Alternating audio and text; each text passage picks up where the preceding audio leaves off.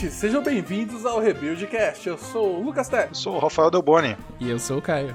E o tema de hoje é ferramentas de linha de comando, o famoso CLI.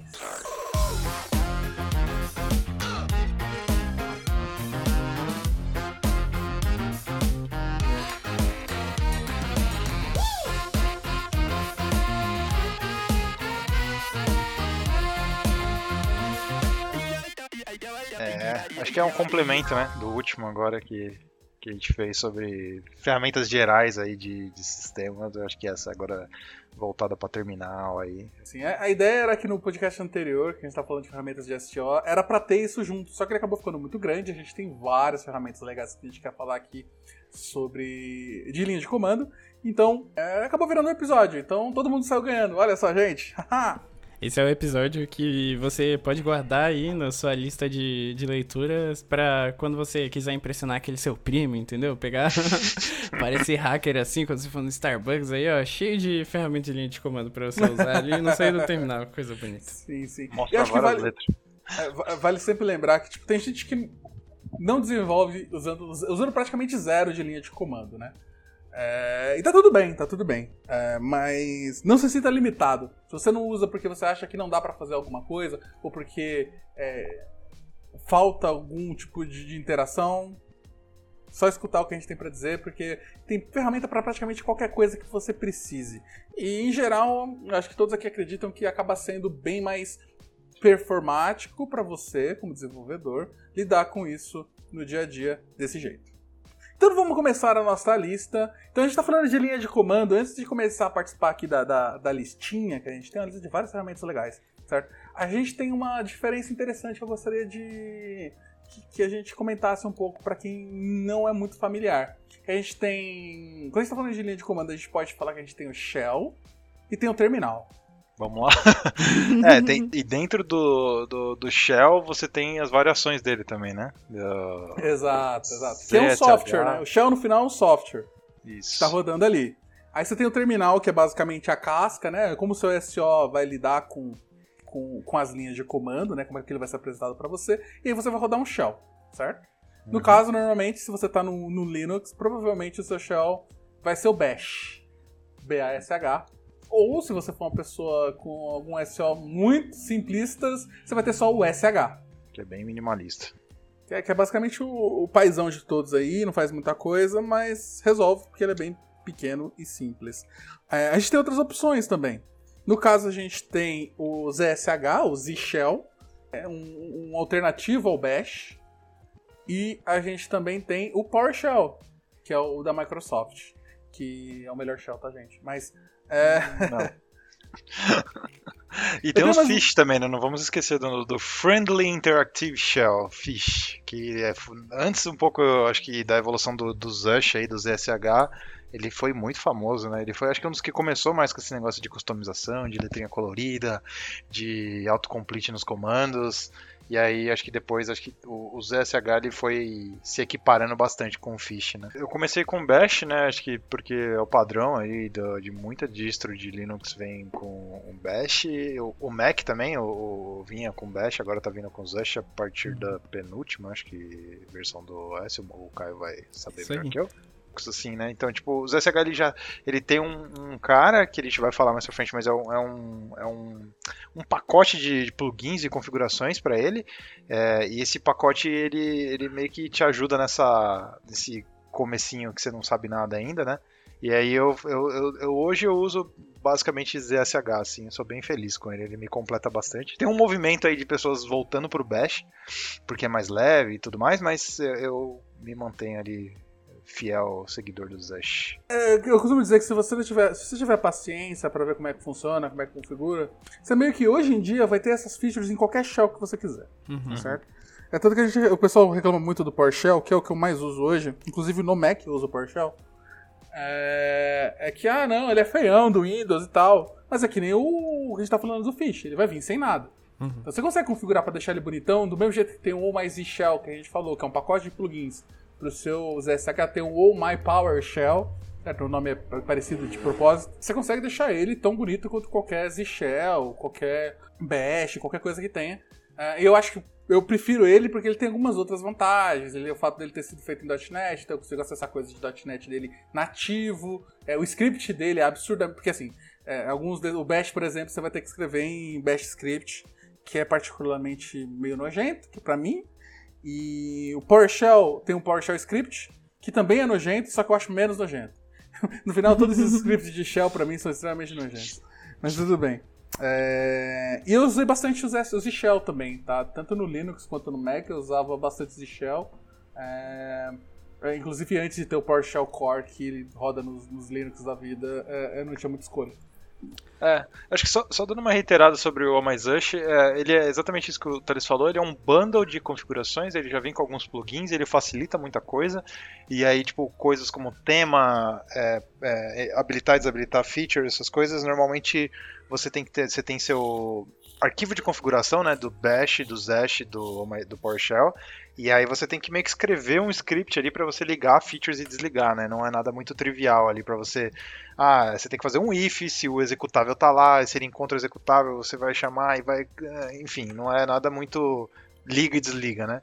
O Oh My Zush, eu acredito que o Oh My PowerShell e, e acredito também que o Oh My Fish, eu confesso que eu nunca usei, é, eles facilitam nesse sentido que viram um arquivo de, o seu arquivo de configuração vira de fato um arquivo de configuração onde você liga e desliga coisas. Então, tipo, ah, eu quero mudar meu tema, você escreve o nome do tema que você quer usar, ele já vem com um monte de tema pré-instalado, você pode instalar temas é, por fora e, e, plugins também. Então isso é, isso é bem legal, facilita muito é, esse, esse ramp, né, de você começar a usar alguma coisa é, fica bem mais fácil. E para você deixar parecido com o de outra pessoa, né? O que você tá usando é, eu tô usando minimal, e aí o, o seu terminal fica igual ao do seu amiguinho. Então acho que é, é legal pra caramba dar uma olhada nessas ferramentas aí.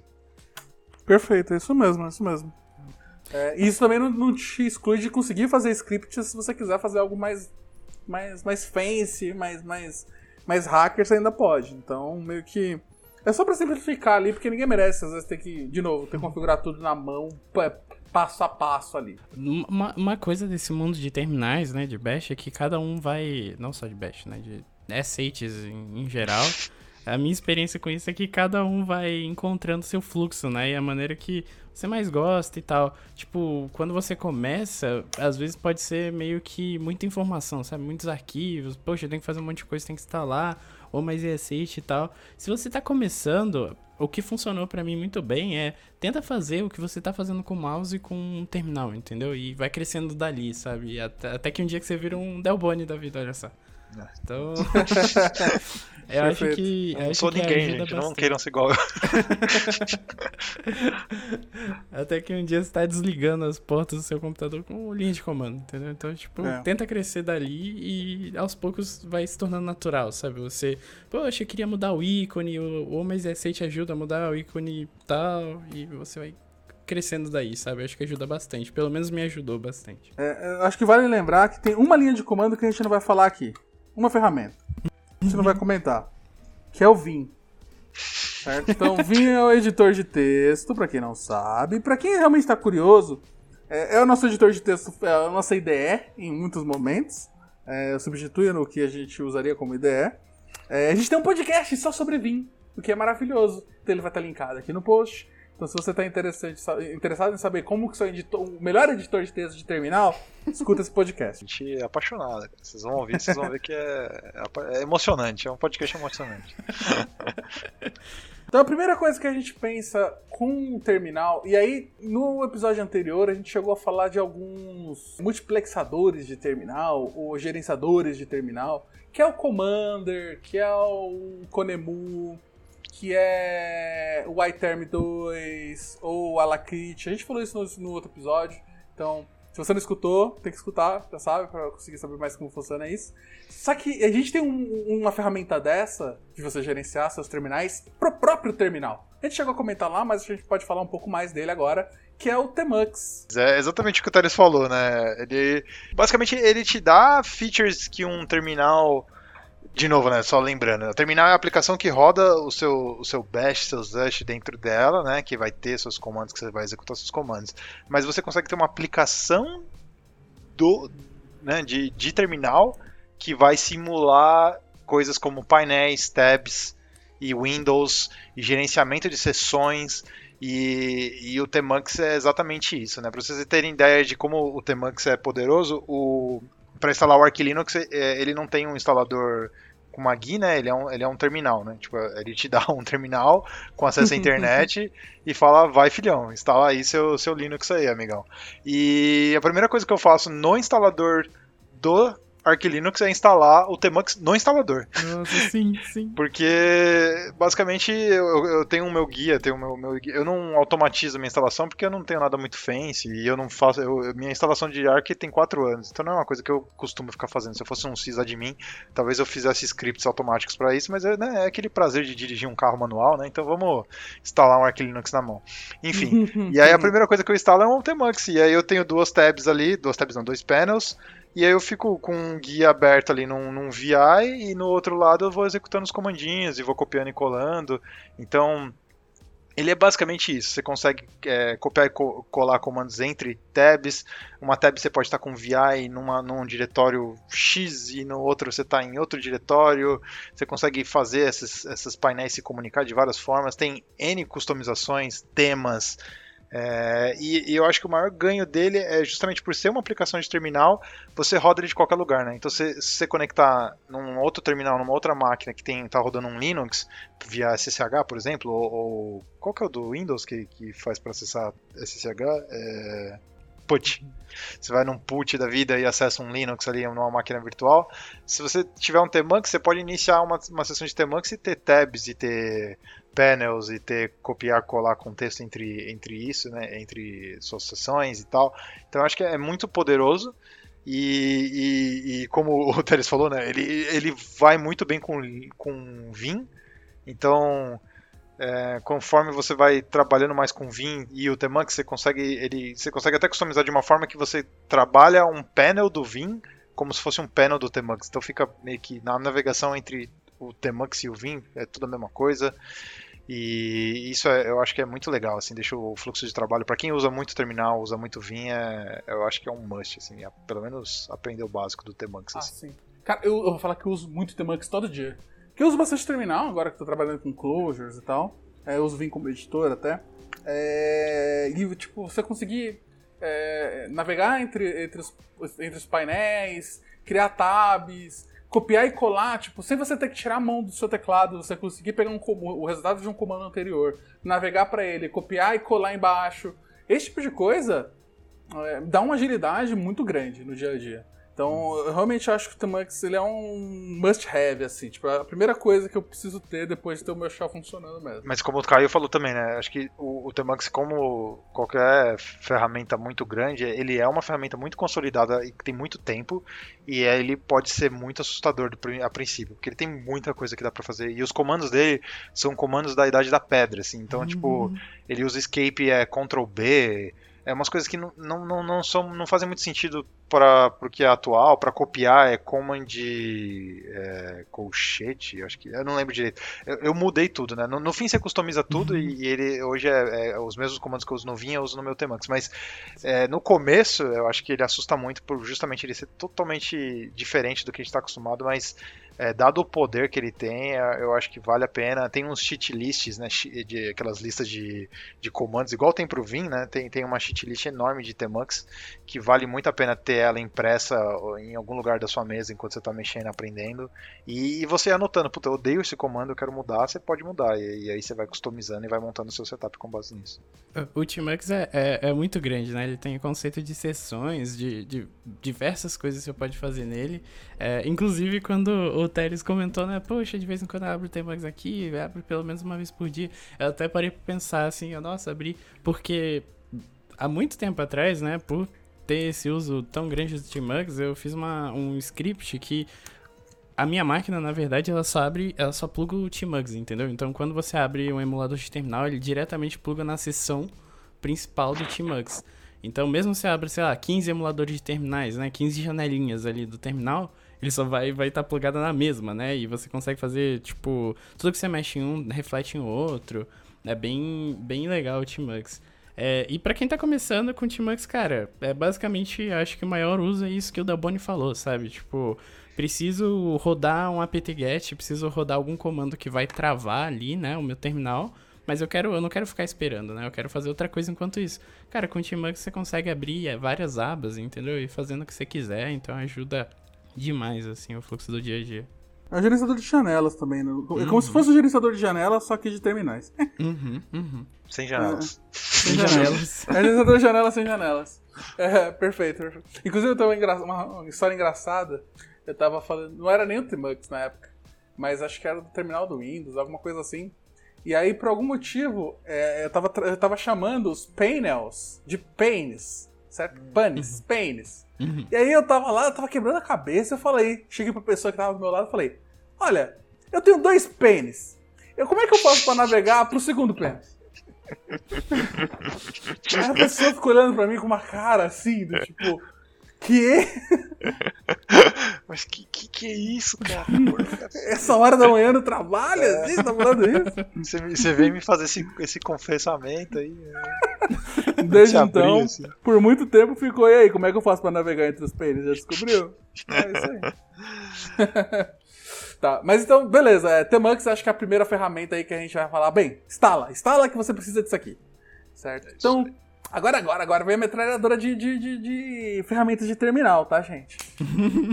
É, vamos começar com uma clássica, né? Uma que também eu sempre, acabo sempre instalando, que é o Z. Certo? É exatamente isso. O nome do comando é Z. Eu, eu confesso que eu não uso Z, mas eu não sei a diferença tipo, técnica. Eu sei que o Z é mais moderno que o, que o J, mas eu, eu não sei se tem benefícios de feature alguma, ou se ele é feature complete e os dois são iguais. É, realmente eu não, não sei, mas Z ou J, que é o que eu uso no caso, são comandos acho que cruciais assim, né? Tipo, pro dia a dia de, de pessoas que usam bastante navegador. É bom, bom saber, mano. Nunca tinha mexido com nenhum dos dois. O que, que eles Não. fazem? Parece bora ter lá, alguma eu coisa vou- relacionada a regex, né?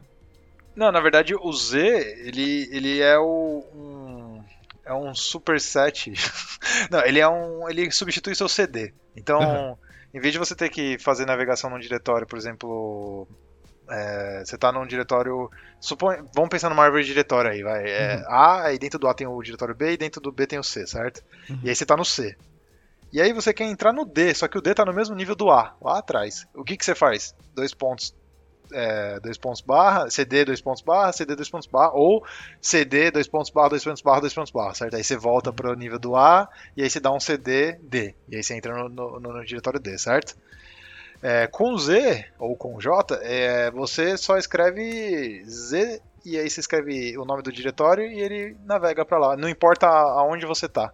Então ele Nossa. ele vai ele ele eu não aí eu, eu tô falando do, do- vou falar do eu vou pular pro, pro J, o, o Teres pode acho que o Teres pode me corrigir se, se tem isso ou não no Z, Uhum. mas o J, né, que é o auto jump, ele ele tem um sistema de ranqueamento interno dele. Então, por exemplo, suponha que você tenha vários diretórios com o mesmo nome. E aí, como que ele vai saber, né? Você vai falar assim, ah, jump, né, J pro diretório Rafa. E aí você tem três. Ele vai, ele conta conforme você vai navegando para os diretórios que você está usando no seu dia a dia, usando CD mesmo, normal.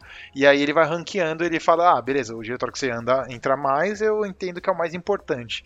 E aí você vai dar um J Rafa, ele vai primeiramente ir pro diretório mais importante, segundo ele. Aí você dá, não, não é isso. Aí você dá um outro J Rafa, ele vai, vai pular pro segundo e, aí- e assim vai. E aí você pode fazer manual override, você pode fazer tipo, não, beleza, mas você tá me falando que esse, esse diretório é importante, mas eu acho esse mais importante. Você consegue dar um, um boost nesse diretório. Uhum. E, mas enfim, a- a- basicamente assim, o que eu uso do, do J, não sei se tem mais features que isso, é isso. Assim. Então, basicamente, eu tô em qualquer diretório, eu quero ir para outro, eu dou um J, o nome do diretório, ele pula para aquele diretório e assim vai, sabe? Que Tipo, coisa é muito, maravilhosa. Exatamente. mais uso CD. muito poderoso. É basicamente isso aí mesmo. Acho que o Z é a mesma coisa, acho que eles são equivalentes nesse sentido. É, eu uso muito que é, ele faz esse, esse esquema de ranqueamento, fazendo fuzzy search do seu histórico e tudo mais. E eu não tenho que me preocupar quando eu quero entrar na minha pasta projetos. É, projetos closure. Eu só ponho Z closure. A única pasta que tem é essa. Ele vai pra lá porque ele sabe que eu sempre entro nela. Então. Você você pode ganha- escrever close só. É, exato. Porque ele pode cair na pasta Clodovil, mas aí eu não quero falar. mas acho que o tanto o Z quanto o J eles são equivalentes nesse sentido. Eu acho que o, O J, ele é o Z escrito em Rust, não é? Não, então, o, o J, se eu não me engano, é- era a versão antiga do Z, tipo, ele era uma versão escrita em Python, e que é o AutoJump mesmo, de fato ele é escrito em Python. Uhum. É, recentemente reescreveram o AutoJump em Rush, mas não o mesmo desenvolvedor, um outro desenvolvedor, só que ele fez a, ele- o que eles falam de drop-in é, drop-in replacements, né? Que é tipo, ele fez o mesmo programa com os mesmos comandos com- que você não é a mudança entre os comandos você não percebe. Transparente. É transparente. Então você vai ter exatamente a mesma coisa. Então eu recentemente desinstalei o AutoJump Python e instalei o Rush. E ele realmente é mais rápido, mas assim, eu não- realmente não, não conto milissegundos de diferença, mas eu, eu gosto porque por ser um executável fechado, isolado e bonitinho, é, pra mim faz sentido assim. Mas é, é- é- esse AutoJump que eu uso, que é feito em Rush, ele é mais moderno, por justamente ter reescrito recentemente e tal. É, na prática, ele, assim, no uso do dia a dia vai ser a mesma coisa. É, eu só usei o Z nesse sentido, então. é, eu imagino que. Bem, pra você, ouvinte, acho que tanto faz. Pode escolher um deles aí, o que tiver mais fácil pra você instalar no SO e na ferramenta que você estiver usando. E manda bala. É claro que o link de tudo que a gente está falando vai estar nos, nos comentários desse podcast. Nos comentários não, desculpa.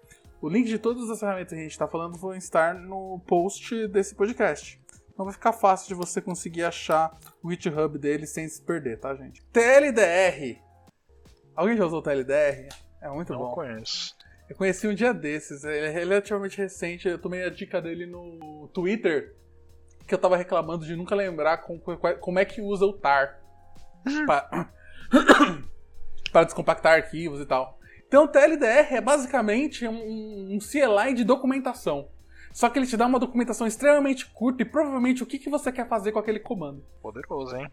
Porque eu acho que nenhum humano em sua plena capacidade sabe fazer, primeiramente, um comando tar de cabeça e escrever Arnold Schwarzenegger sem errar nenhuma palavra também, né? Então eu acho que talvez TLDR deve ser um. Eu vou dar uma pesquisada, hein? Parece bom.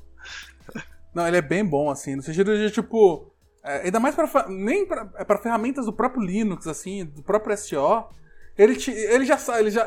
Quem fez já pegou as documentação daquilo que provavelmente você quer fazer e já escreveu de uma forma direta e simples. Né? E pra quem não sabe, né, TLDR é a sigla em inglês para Too Long Don't Read. Né? Então, tá aqui o que você precisa saber sobre isso, simplificado. É uma boa ferramenta, de novo, se você ainda mais se você é novato, até pra você que é experiente é bom, né?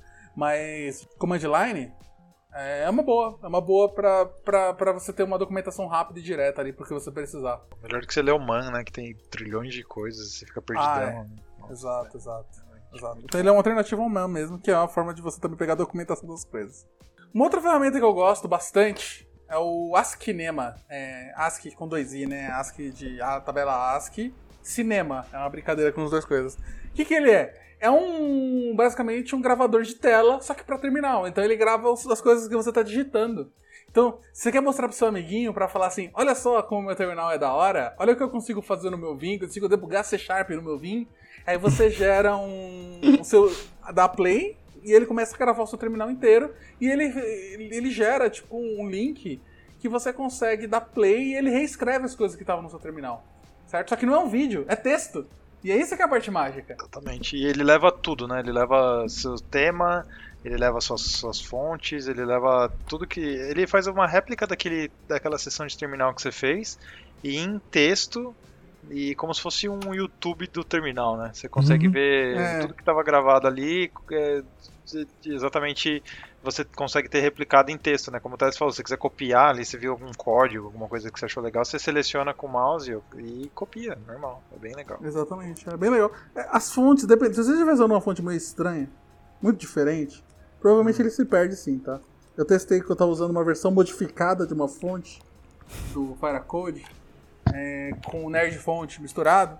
E aí ele, quando eu fui gerar o vídeo, ele falou, meu, esse símbolo aí que você tá colocando, eu não faço a menor ideia que é, eu vou colocar uns quadrados aqui, tá?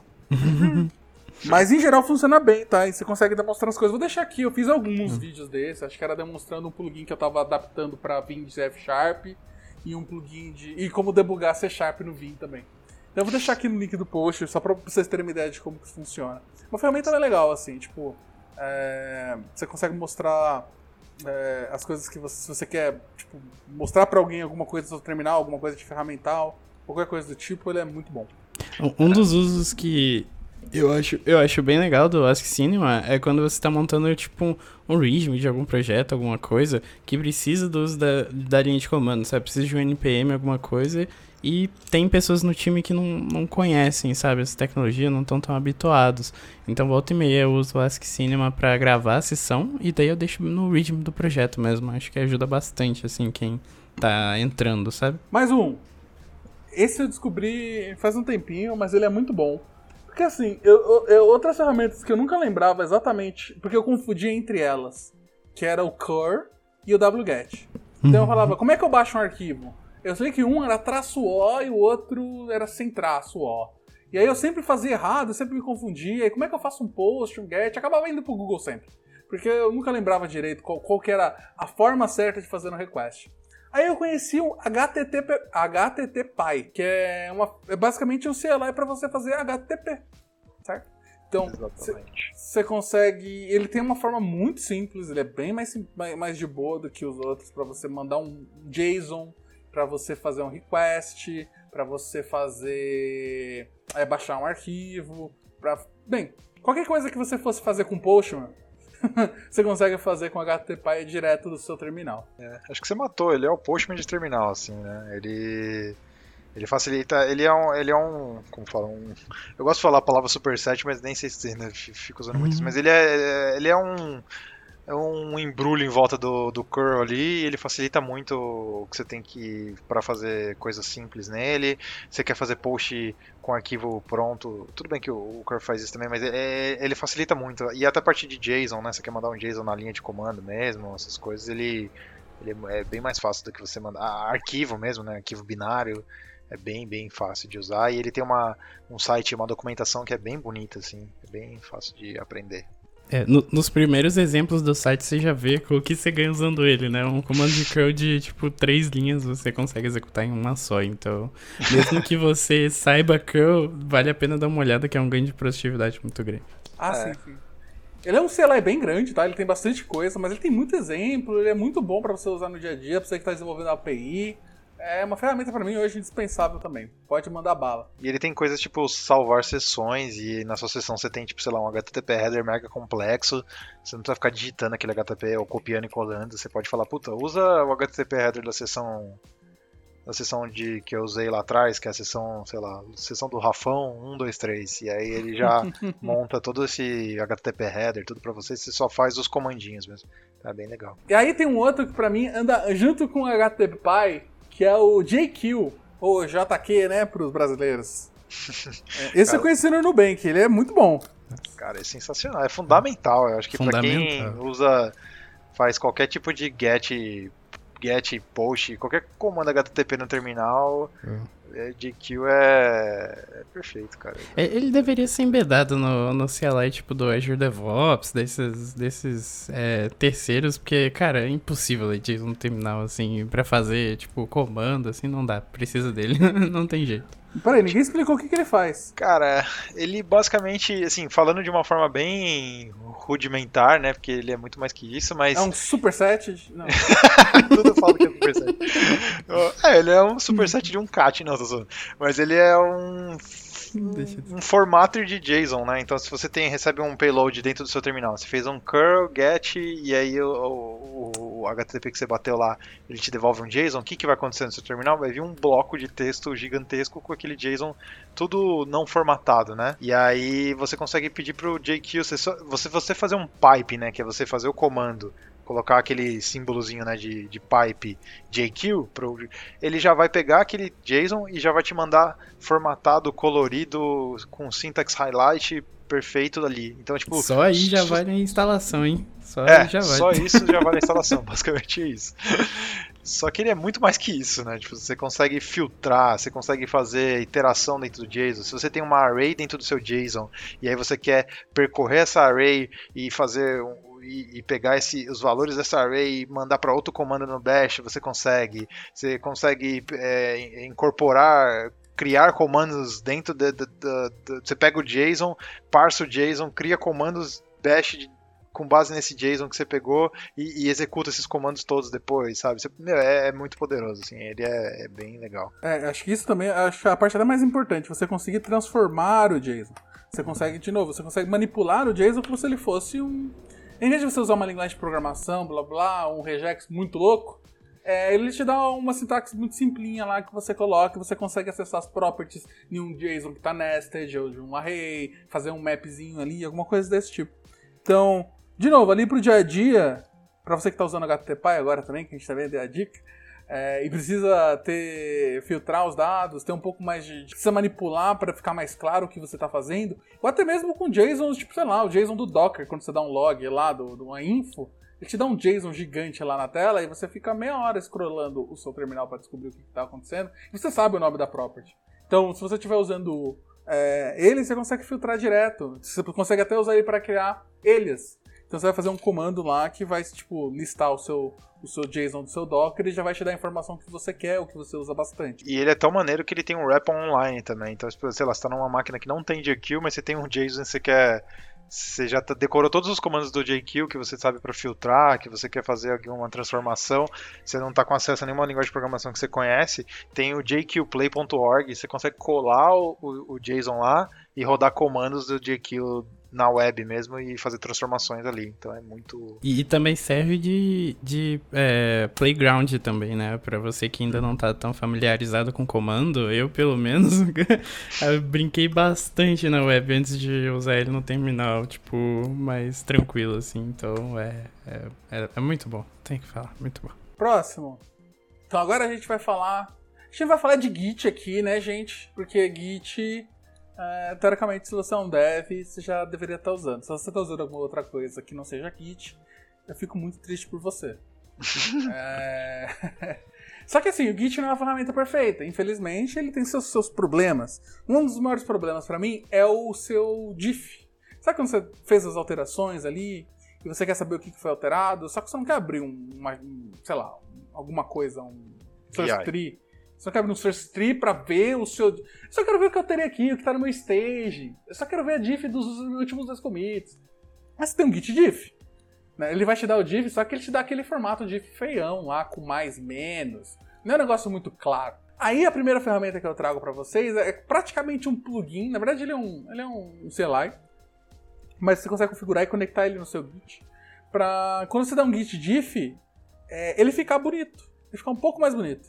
Então ele te dá é, um highlightzinho de o que, foi alterado, o que, foi, é, o que, foi removido. É, deixa, ele te dá uma paginação por nome de arquivo um pouco mais bonito. Fica um pouquinho melhor de ler, tá? É, basicamente isso que o Git So Fancy faz, que é o que a gente está falando agora. É diff So Fancy.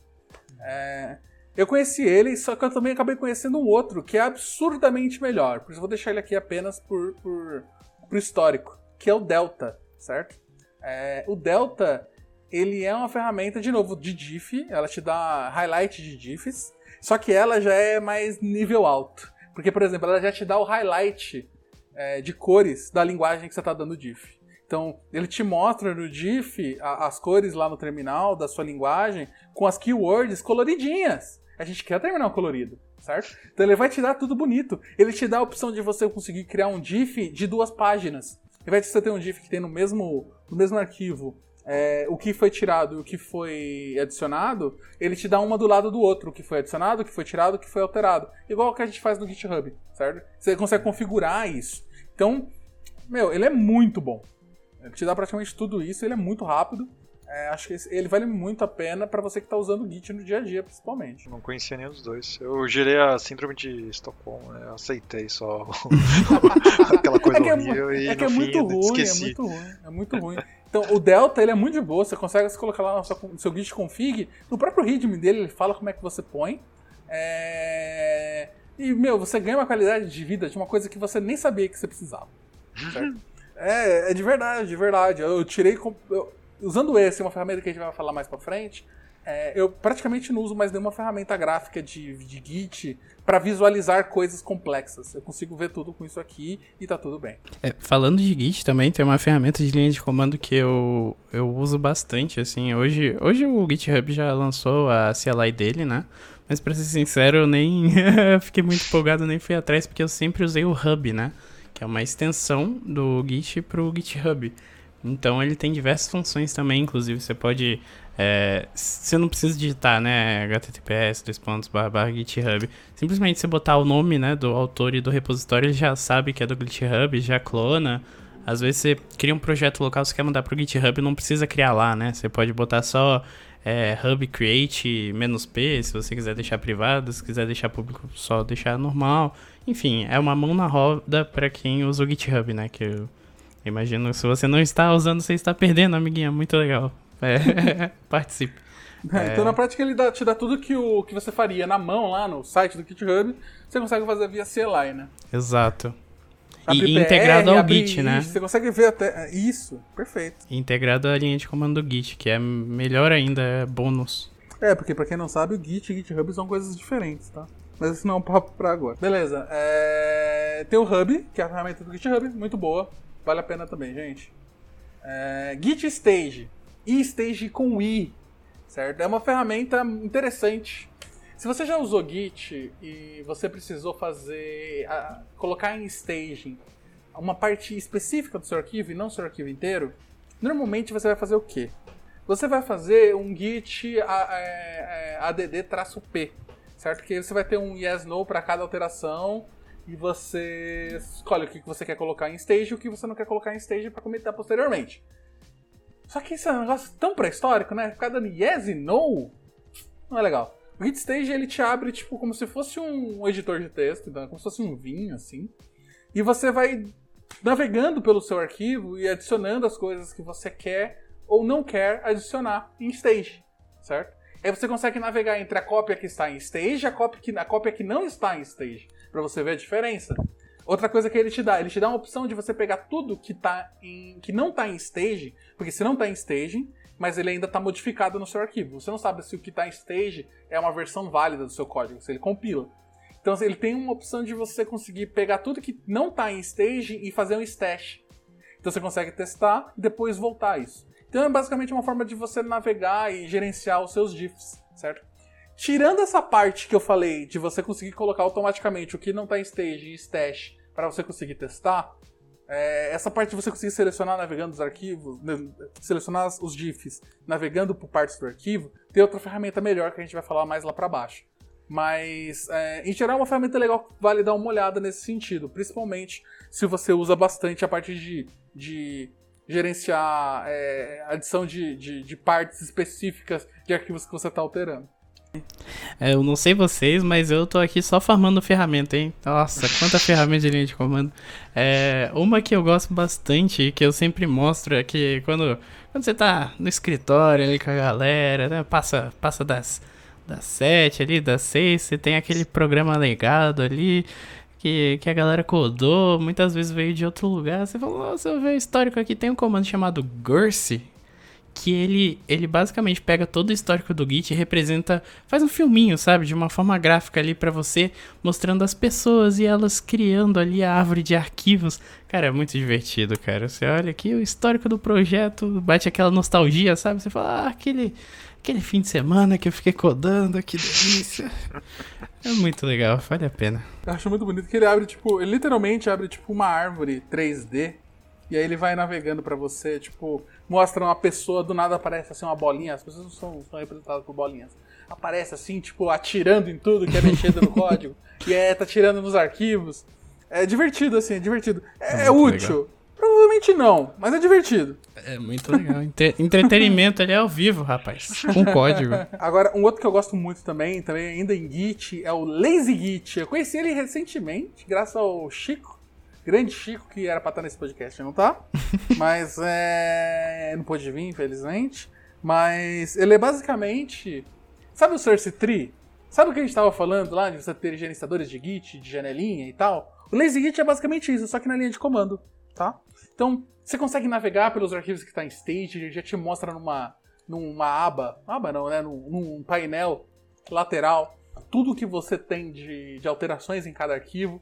Você consegue de forma simples e com toda uma UI feita em ASCII muito bonita, adicionar coisas em, em staging, remover coisas de staging, adicionar uma parte do seu arquivo staging, que é o que eu falei que substitui um pouco a ideia do Git Stage que eu falei antes. Ele tem outras ferramentas que simplificam muito você fazer rebase, fazer share pick.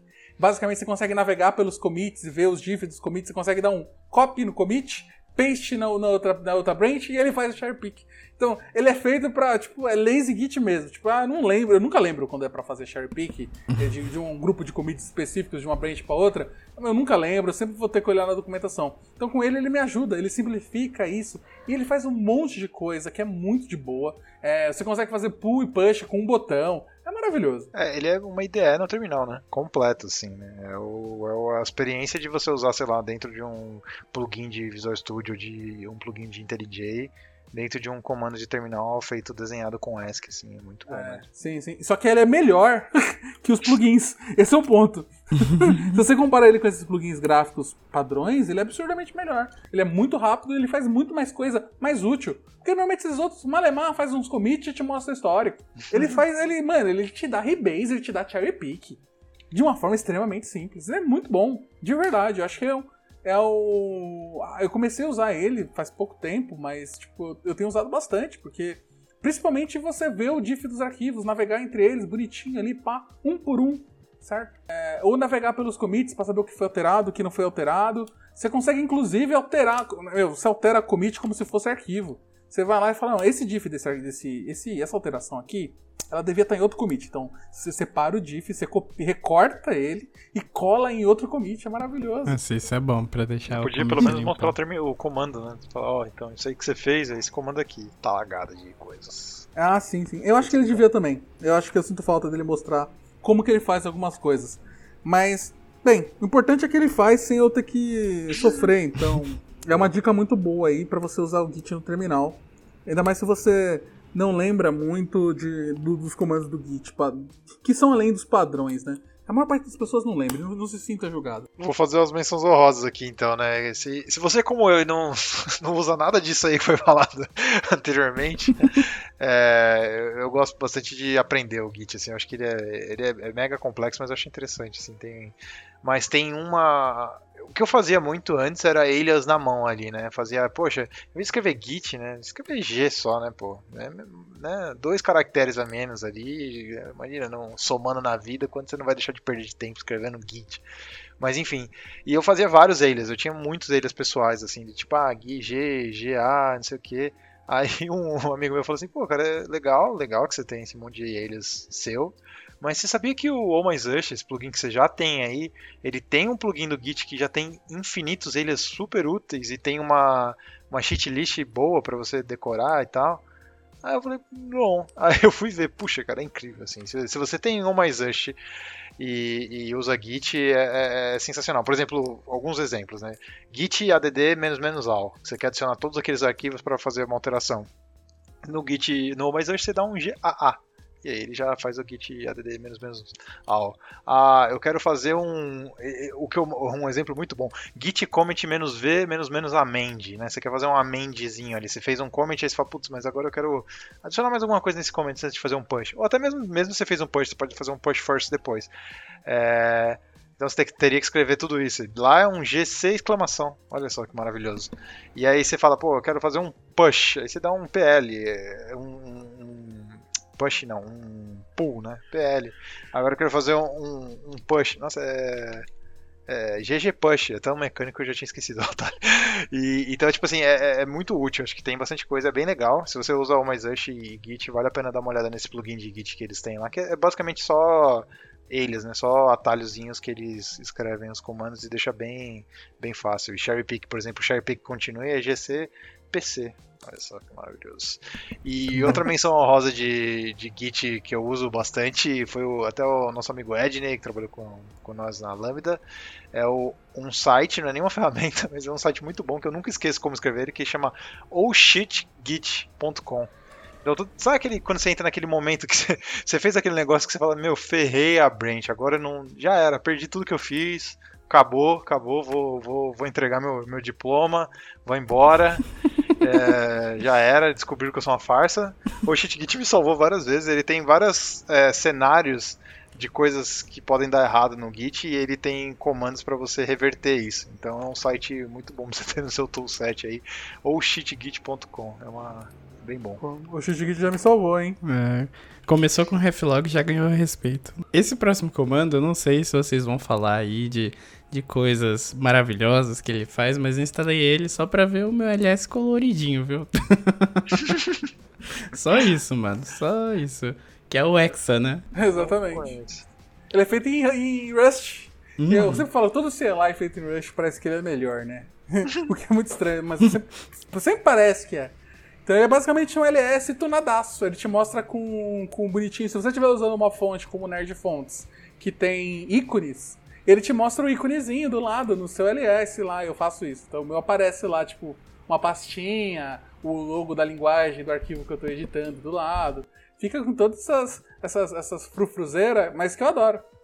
Olha Sem só. contar que fica coloridinho. Não conhecia não, hein? Vou, vou estar Não, eu, testando. eu gosto, eu gosto. Aí eu, eu já remapeei o meu LS pra hexa traço traço icons, que é pra mostrar com os ícones mesmo. Também. Nerd Fonts.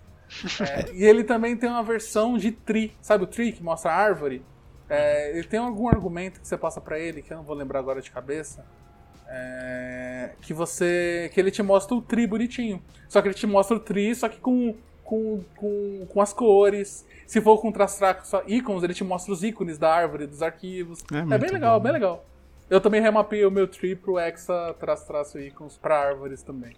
É, é- é pequeno, é bestinha, mas se você tá usando todo dia, fica. dá, dá aquele grauzinho, né? Dá o pimp, o pimp é my best. Acho que aproveitando essa pegada de LS e navegação de diretórios, eu vou falar do NNNN. Não, são três N só. NNN. Ele é o cubo, né? É, Também. ele é o cubo. Que é um tree. Ele é, é um nerd tree, né? Pra quem é do Vim. Pra terminal. Então ele, você consegue navegar nos diretórios como com a estrutura. Em vez de ficar dando CD e indo pra frente pra trás no terminal, ele só quer ter uma visão meio que Explorer, né? Explorer-like do, do, do seu terminal. É, o NNN te dá isso. E ele também tem, como o Thales falou, né? Você tem uns iconezinhos, você gosta de ver uns- umas coisas coloridinhas. É, e ele tem preview, ele tem uns launchers também, então ele sabe mais ou menos pela extensão do seu arquivo o que que. O que, que ele, se você manda ele executar um arquivo, ele sabe o que, que abrir, ele, ele, ele faz umas inferências, às vezes não funciona, mas é bem bom assim. E é, é isso, eu uso ele para quando eu tô querendo navegar em algum diretório que eu não conheço a estrutura, né? Então, em vez de eu ficar, sei lá, CD, tab, tab, tab, tab, eu dou um NNN e ele já me mostra mais ou menos a, a tree view do, do diretório, eu consigo navegar e entender a estrutura do diretório melhor. Outro muito bom. E esse aqui, velho, eu uso bastante. Eu que é também. o BAT. O BAT. Ele é o BAT, ele é tipo CAT. Se você não sabe, o CAT, se você der CAT no seu terminal, no arquivo, ele printa o arquivo em texto no seu terminal. Só que ele vai, testar, vai printar em texto puro, aquele branco no preto, literalmente. O CAT, o BAT, que se você for entrar lá, ele é Cat with Wings, por isso que é BAT. Hum, Então, morceguinho. É, ele é uma versão com highlight de cores. Então ele sabe olhar, por exemplo, se você está dando, se você tá dando esse- o comando batch num arquivo que é C Sharp, ele vai te mostrar com highlight de C Sharp. Se for de JavaScript, ele vai te mostrar com os comandos coloridinhos, bonitinhos. Ele também te dá linhas, então ele te mostra qual que é a linha de código de uma forma formatada, te dá paginação nele. Então, tipo, ele é um cat muito melhor. Tanto que eu já remapeei o meu cat pra batch. Então, Também. E, e ele é outro do clubinho do Rust também, né? Exato, exato. É o clubinho de que todo CLI feito em Rust tem que ser muito bom. Bom, a próxima ferramenta é uma ferramenta que eu uso muito, acho que é uma das ferramentas que eu mais uso no meu dia a dia. Eu gosto muito dela também, acho que a nível JQ, assim, acho que no meu top 5 é o FZF. E o FZF, que, que, que significa? É Fuzzy Finder, né? Mas é, é de Fuzzy Finder FZF, né? Uhum. Ele é uma ferramenta de Fuzzy Finder, onde você, ele, ele é extremamente plugável, ele tem plugin pra tudo que você imaginar, pra Vim, pra aquele de outro editor lá, qual que é o nome? Começa com E? e, e é, então, É, Tem o ele? Visual Studio Code. E, e- e basicamente ele é uma ferramenta de busca é, fuzzy, né? Que você pluga em Tmux, Vim, Max, agora brincadeiras à parte, e no terminal também. Então, você pode usar ele né, escrevendo FZF, ou quando você instala ele no seu terminal, assim, de, de da, da, forma recomendada, né, quando você está lendo lá o, o, como usar do FZF, ele vai fazer alguns alias no seu, no seu terminal, que ele vai te dar algumas coisas já de, por padrão, que para mim não, não precisava nem ter mais o, o, command, o command line, né, tipo, você pode muito bem fazer um FZF, fazer uma busca fuzzy nos seus arquivos, por texto, então você tem vários arquivos num diretório, você quer pegar todos os arquivos que tem, contém um texto XPTO, você consegue usar o FZF para fazer esse tipo de busca e te pegar uma lista disso. Porém, a, a, uma das coisas que eu mais uso ne, nele é, o, é os keybinds de, de, terminal que ele te dá quando você instala ele. Né? Um deles, por exemplo, é o Ctrl R, que ele, por exemplo, o, o, o, ZSH, uma das features dele é que ele tem um histórico indexado do, dos comandos que você digitou, né? Não é, eu, se eu não me engano, o bash não é indexado, no sentido de que é só uma lista que ele vai anexando os seus comandos ali, então não é, não é uma coisa que você consegue ir, ir para cima e para baixo tão fácil. O, o, o ZSH você consegue é, indexar, ele, você consegue cropar, você fala, pô, tá num tamanho muito grande, começa a ficar, ele quebrar em, em, vários arquivos, enfim, ele é bem poderoso nesse sentido. E uma das funcionalidades que o FZF tem quando você instala ele no seu terminal é o Ctrl R. O Ctrl R, ele te dá a lista de últimos comandos que você fez. Então quando você está lá com o FZF, você dá um Ctrl R, ele vai mostrar a lista de últimos comandos ali. Você fala, pô, legal. Só que se você começar a escrever, ele vai fazer uma busca fuzzy nos seus comandos de terminal de toda a sua vida. Então, putz, lembra aquele cur que você sempre esquece, ou aquele unzip que você nunca lembra como faz, ou até o tar, né, que o, que o Teres falou. Se você fez uma vez e deu certo, se você dá um Ctrl R no seu terminal com o FZF instalado e escrever tar e mais ou menos o, o, o comando que você lembra de cabeça, ele vai, vai te fazendo uma busca no seu histórico e vai te dando ali a, as últimas execuções desse comando. É muito, muito poderoso. Outra coisa também é, é o Ctrl T o Ctrl T ele é, é, você consegue usar ele é, é, combando com outro comando. Então, por exemplo, você quer dar um VI e, em um arquivo de texto específico. E aí você não lembra exatamente aonde está. Você está no diretório, mas tem uma estrutura de diretórios lá dentro, você só sabe o nome do arquivo, sei lá, texto.txt, só que ele está dentro de uma estrutura de diretórios gigantesca. Você pode escrever VI, dar um espaço, dar um Ctrl T, e aí você procura o arquivo com essa busca fuzzy também. Então você escreve lá texto, papapá, e aí você dá um. escolhe, ele vai listar os arquivos, né? Na, na, conforme essa busca que ele vai te dando os resultados, você vai filtrando ela. E aí, a hora que você achar o seu, seu arquivo, você dá um enter, ele vai completar o comando que você estava começando a escrever com o, direto, o, o file path e o, o nome do arquivo tudo junto ali, né? Então eu escrevi VI, dei um Ctrl T, procurei por arquivo user.typescript e aí ele vai me listar lá, eu escolhi o arquivo que eu quero dar um enter, ele vai escrever vi teste user.typescript. Então é, é muito muito poderoso também. E um outro que eu não uso muito porque eu não tenho Alt no meu teclado, mas é o Alt C, que é, é um CD da vida. Então ele, se você consegue dar um Alt C, ele vai listar os diretórios que você tem aí no, no é, no seu na, na, estrutura de diretório que você está, né? Então, se você está num diretório que tem, tem vários arquivos, você consegue dar um Alt C, ele vai listar os diretórios que tem e você escolhe dá um Enter, ele vai navegar até esse arquivo, esse diretório. Então, acho que só por isso já vale instalar. Fora toda a funcionalidade de busca que ele tem e de você poder até usar outros buscadores como o Silver Searcher ou até o Argentum Searcher, o, que é o um Rush, não, como que é? RG, que é, o, que é a implementação do Silver Searcher dentro dele para usar o motor de busca de um outro programa, né, que às vezes é mais rápido que o próprio que vem dentro do FZF, mas tendo essa GUI dele, né, entre aspas GUI, né, essa, essas facilidades que o FZF tem. Então é, é, bem legal assim de você dar uma olhada é, e entender um pouquinho como funciona. E eu uso ele dentro do Vim também, bastante. Se os alias de Git salvam horas do seu dia, isso aí salva vidas da sua vida. É incrível. vidas. Muito bom. Eu, eu tinha ele instalado aqui, mas não fazia o uso completo desses, desses atalhos aí. Como Vou aderir, estarei aderindo. É, ele é bem bom também, tipo, tá lá no dia a dia, todo dia usando. Tem alguns comandos que por culpa dele eu nunca decorei. Eu escrevi uma vez e eu só sei o começo. E aí eu dou Ctrl R, vou lá e chamo de novo. Tem o de fazer refresh das, das credenciais da AWS, eu nunca lembro como é que é. Eu só dou Ctrl R, AWS e Enter. É isso aí.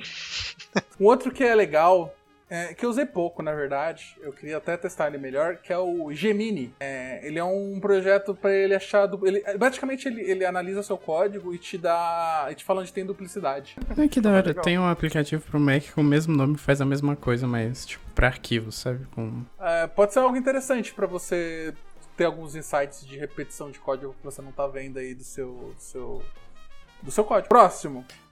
Ah, e aqui a gente cai de novo nas ferramentas Rust muito melhores do que as originais. Então, se você já escreveu um ping, provavelmente, certo? é... E agora a gente tem um CLI chamado gping, que é basicamente G de Graphical Ping. É basicamente um ping, só que ele te dá um, um gráfico em ASCII, claramente, certo? Mostrando como é que tá a variação, como é que tá o seu sua latência, é, tudo isso com um gráfico bonitinho no seu terminal para você, seus amiguinhos acharem que você é mais hacker quando você fizer um ping. Instalei. Isso aí. Basicamente ele vai fazer a mesma coisa, provavelmente vai ser menos útil porque ele vai, te, vai demorar mais para você entender o que tá acontecendo, mas vai ser muito mais bonito, o que é bem é o que importa no final, né? exatamente, exatamente. Então aí temos o Gping, Graphical Ping. O próximo, de novo, ferramentas escritas em Rust, muito boas. É, o Hyperfine, o Hyperfine, é, é basicamente um benchmark de CLIs. Então, ah, quero saber quanto tempo está demorando para eu rodar esse comando. É, você consegue com ele, ele te dá um benchmark em cima disso. Ele te fala quanto tempo rodou, é, te dá mais algumas outras estatísticas, algumas outras coisas em cima. Basicamente uma ferramenta de benchmark para você. Se você quer testar algum, algum, algum comando padrão, né? Tipo, não sei quanto tempo está demorando para fazer o, um search aqui. É, ou se você quiser testar até algum programa seu que esteja em command. Então ele é bem genérico nesse sentido. Inclusive ele também te dá suporte de analisar os seus dados em vários tipos de. entre várias execuções, né? Então ele te dá até um, um histórico e tudo mais. É bem interessante, bem interessante. Usei pouco, né? Que acabo tendo que. É, eu não me preocupo tanto com, com esse tipo de coisa no dia a dia, mas é bom saber que existe. É, ele é tipo um time bonitinho, né? Tipo aquele do, do System Time. Bem bom. Exato, legal. exato. Ele é um time melhor, é um time mais bonito pra você ficar mais hacker. Outro. Próximo, de novo, outra ferramenta escrita em Rust. É o Dust. Olha só. E a piadinha é porque ele é uma versão melhor de uma ferramenta chamada DU. Certo? Nossa, é... eu tava precisando. DU é uma ferramenta que te mostra o, o consumo de disco de cada um dos arquivos de uma árvore, de um diretório. Né? DU ele é de. Inclusive, é uma sigla para Disk Usage, ou uso de disco. Então é basicamente isso que ele faz. Ele te dá o, o, o, o, o quanto que cada arquivo seu e cada pasta está ocupando de disco. É... O Dust é uma versão, adivinha, mais bonitinha. Ela te dá um gráficozinho do lado que te dá uma representação visual do percentual que aquele arquivo ocupa numa pasta, por exemplo. Certo? Você consegue ter uma visão muito rápida e muito direta do que está pesando muito num projeto seu, por exemplo. Muito bem bom. legal, bem legal. De novo, é, eu remapeei o DU para Dust. Por que, por que não? Aliás, uma dica para quem usa DU como eu ainda, é sempre a maioria dos comandos Unix eles têm um "-h", que é de human.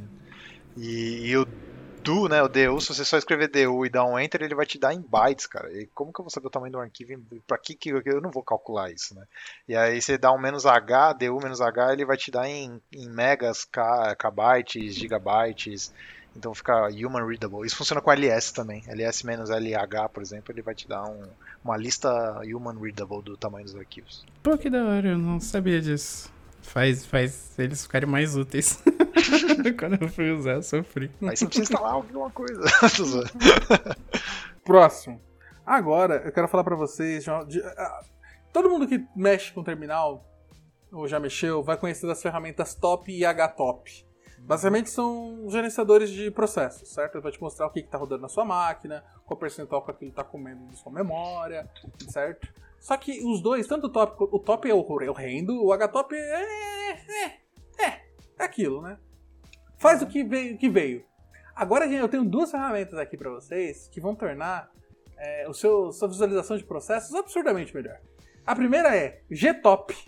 E adivinha do que, que é o G? Graphical. Então ele te dá um, seu é, o seu Process Explorer com gráficos em ASCII bonitinhos para saber o histórico do seu CPU de uso, histórico de memória, é, é, o quanto de memória está sendo usado, então tem gráfico de barra, gráfico de, de, de tempo, né? De, de valores no tempo.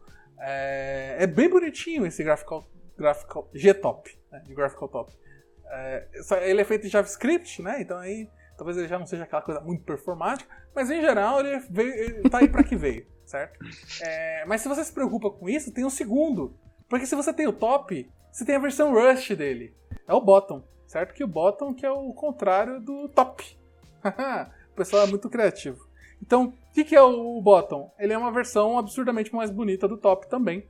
Com gráficos, com painéis totalmente customizáveis. Tem até suporte a mouse se você quiser. Você não precisa, mas tem. É... E assim, ele tem. É, é o que eu normalmente eu tô usando. É, eu acho ele muito direto ao ponto e muito bonitinho, que é muito importante. Acha que. Eu não sei se eu tô fazendo alguma coisa. Provavelmente tem alguma coisa que eu não tô ligado. Mas eu acho muito mais fácil, tipo, gerenciar os processos pelo PS e e dar PQ e tal, tipo, sei lá. É, gerenciar é legal, mas às vezes você quer ver o que, que tá comendo sua memória, o que tá usando seu processador. Do nada não. seu fã liga, você quer ver o que, que é que tá fazendo aquilo, aquela desgraça rodar. Ou... Faz sentido, tá usando o Activity Monitor do Mac. É, agora a gente tem um carinha chamado Glow, certo? De charmoso, brilhoso. É basicamente um leitor de. É, é basicamente um leitor de, de, de Markdown. É, e ele te dá um markdown paginadinho, bonitinho. Se você tem mais de um markdown na pasta, ele te dá, ele deixa navegar, navegar entre os markdowns. Então ele é como se fosse um cat, só que com navegação para markdowns, para você ver o seu próprio terminal. Tem um também, uma, uma ferramenta de linha de comando muito bacana chamada Image Cat, que é muito bom. Você consegue tipo fazer cat normal, né? Normalmente o cat printa texto. E o Image Cat ele printa a imagem no terminal. Então é a mesma coisa que o Cat, mas para imagens, né? É muito legal. Nossa, isso eu não sabia, hein? Mas aí acho que precisa de um terminal. Ficou horrível! Sim, né? Não fica em 8 bits. Mas às vezes ali você tá movendo o arquivo, tem um title 1 e um title 2, você vê. Hum, não, é, para você saber o que, que é aquilo, é maravilhoso, achei Sim. incrível. Mas não, não, não é, um, não é para você substituir o seu visualizador de, de, não, imagens, né? não. Mas é para você saber o que é aquilo. Ah, isso aqui é o logo amarelo ou é o logo azul? Bem, resolve. Muito bom, muito bom. Muito bom, gostei, e gostei. Muito bonitinha do, do Region. O outro que eu gosto, que assim, é simples também, que é o Clock. E não é de, de, de, de relógio, tá, gente? É CLOC, que é Count Lines of Code. Basicamente, ele conta linhas de código. E é isso. Então você roda ele na sua pasta, você consegue passar. Ah, eu quero ver as linhas de código de todos os arquivos C, ou de todos os arquivos é, JavaScript. Então ele basicamente dá várias estatísticas sobre linhas de código por linguagem. É... Isso aí é para vender projetos, isso aí, mano? Não, às vezes a gente gosta de medir, né? A gente fala assim, ah, quantas linhas eu escrevi aqui, ó. é aquele tipo de estatística que eu acho que não deve ser usado pra, pra avaliação, mas às vezes é legal, mas sabe, sabe quando você fala assim, fala, caraca, eu escrevi 100 mil linhas de código esse mês, velho. tipo, dá um... Motiva motivacional, né? Que você sabe que não é... funciona, mas você assiste mesmo assim, né? É, você não tipo mostra pra ninguém, mas você, você, vai, você vai achar legal, tá ligado? É, mas é tipo isso. Mas talvez faça sentido. Às vezes você fez alguma merda e do nada aparece lá 50 mil linhas de CSS e você nem tem CSS no seu projeto. Então, né, às vezes. Bom. E aí a gente tem um outro carinha, uma legal, que se chama FastMod, certo? É, ele é uma versão, de novo, uma versão melhor em Rust de uma, sei lá, que já existe, que se chama CodeMod. É, basicamente, ele é um super fuzzy search para você procurar coisas dentro do seu código, certo? De uma pasta. Então, imagine que eu quero procurar alguma palavra, algum texto específico, algum regex específico dentro do, de, de, das centenas de milhares de linhas de código do projeto que eu estou trabalhando. É, ele faz isso para você, só que absurdamente rápido, certo? Ele é muito rápido, é, é assim, assustadoramente rápido. É, e basicamente a sua primária função é essa. Então, é, ali no dia a dia, quando você precisa buscar alguma coisa aqui ou ali do seu projeto para saber é, onde tem a referência de algum tipo de palavra, alguma coisa, ele te ajuda muito bem. Próximo é o, o que ele já falar é o Silver Searcher, ou AG, né? Que é da tabela periódica. E ele é um fuzzy searcher também, acho que na linha do que o, o do, do, fast, do, do Fast Mode. É, só que bem rápido. Ele é, tem várias, é, como fala, tipo, ele, ele tem uma documentação bem extensiva, né, para você fazer as buscas e, e, usar, mas ele é basicamente um, um, Finder que funciona parecido com o FZF. Inclusive, você, eu usei ele um tempo dentro do FZF. O FZF ele provia a guia, eu usava o, o AG meio que por baixo do FZF ali. E, mas ele também tem, né? Ele tem uma, um comando lá, o AG, e você consegue fazer busca e tudo mais. Ele é muito bom. E aí, na linha do que o Teles está falando, de sempre ter uma versão melhor Rush, tem o Hip Grep, que é o RG. E ele é um, um, um, Basicamente, ele é um AG, né? Um Silver Search escrito em Rush muito mais rápido. Eu acho que das implementações é, de busca fuzzy que tem, ele é, assim, no momento da gravação desse podcast, é o mais rápido que tem. E ele tem a, a, a API dele, né, a, a, forma de você escrever os comandos muito parecidas com as do AG. Então, se você tem uma familiaridade com o AG, para você migrar para o RG vai ser bem fácil. Assim. Vai ter um outro comando que vai mudar pouca coisa, mas ele é quase que um drop-in replacement assim, do AG e muito rápido. Eu, hoje eu, eu, uso ele atrás do meu Silver, do meu FZF, dentro do Rush para fazer busca fuzzy de diretório, busca fuzzy de palavra dentro do repositório. Eu uso bastante ele assim, mas eu confesso que eu não sou heavy user assim no sentido uhum. de saber comandos e coisas, eu só uso o básico que ele assim, mas já é bem bom. É, eu confundi o Fast Mod com o Hip Grep, gente. O Fast Mod, é, além dele fazer o search, ele é muito bom para você fazer refactoring. Então, por exemplo, se você quer fazer replace de um código para um outro código, é, usando algum tipo de regex ou algum tipo de, de uma forma um pouco mais inteligente, ele te dá essas opções. Então, ele é muito mais para essa parte do tipo, eu preciso trocar partes do meu código por outras partes do meu código via command line. Você consegue fazer isso com o seu com fastmod. Ah, ele faz um replace da, da, da, das coisas. Ele faz, o, ele faz a search e o replace, então? Isso, isso, isso, exatamente. Caraca, eu uso. Acho que ele é mais pro replace mesmo, inclusive. que interessante. Eu uso os find pipado num seed, velho. Que eu também. É, é, horrível de lembrar, mas graças àquele primeiro comando do FZF lá, meu controle é maravilhoso, eu tenho ele aqui. mas eu não sabia que tinha uma coisa, tipo, pra isso. Que maravilhoso saber. Uhum, sim, sim. Ele é feito pra isso. Eu acho que ele tem um suporte a um regex poderosão pra você fazer as trocas de, de, de código. Então, é bem massa, bem massa. Muito bom, né? Pra fazer script, assim, de coisa bem bacana. Agora, um bem rápido. Tem um que se chama Termdown. É um programinha feito em Python que ele mostra um counter no seu terminal. E é isso. Ele, aí você escolhe quanto tempo você quer, se você quer aquele bip quando, quando termine. E ele é muito legal para você deixar num, pane, num panel separado no seu Tmux enquanto você tá pareando. Aí ele fica lá e quando ele chega em zero ele pisca. Então você usa ele como um relógio, basicamente um cronômetro. Eu esperei a versão em Rust. é, você pode ser a pessoa que vai fazer. Que tal? Oh. Outro muito bom, e esse eu acho maravilhoso, que é o The Fuck. Basicamente é um. Quando você, sabe quando você vai lá no seu Git e dá um Git push? E aí o Git fala: Hum, não existe esse repositório, é, esse, essa branch lá. Você não quer fazer um git, git push traço u para fazer o, o, passando exatamente a origin e o seu, o seu para criar ele? Aí você não quer escrever aquilo de novo. Você escreve fuck e ele meio que consegue interpretar o comando certo e te, e te sugere para você é, só dar enter e mandar ele para dentro. É, ele funciona com a maior parte dos comandos do Git. Funciona com a maior parte dos comandos do SO que fala para você, você não quis dizer tal, você escreve fuck, ele corrige e manda certo. Basicamente é isso. Para versões de palestras e tudo mais, eu criei um alias chamado Ups. para ficar um pouco mais PG-13. Mas é a mesma ideia.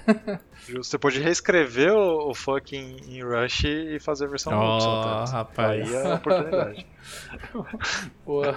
Próximo comando é, foi eu coloquei na lista é o R, RCM, ele é um comando muito útil para quem tem dot files e faz gerenciamento de dot files, né? Então, supondo que né, depois de ouvir todo esse programa, você instalou tudo isso aqui, aí você fala, putz, mas agora eu vou trocar de máquina, preciso lembrar. Então, normalmente, né, uma boa prática de quem usa Unix-like é, computadores Unix-like é você ter uns dot files, né? Que é, é, basicamente todas as suas configurações de terminal, é, arquivos de instalação, essas coisas ficam dentro desse dot file. A gente fala disso, eu acho que em em workflow, em algum outro podcast, né, Teles, que a gente fala sobre workflow de trabalho, alguma coisa, a gente fala de dot files.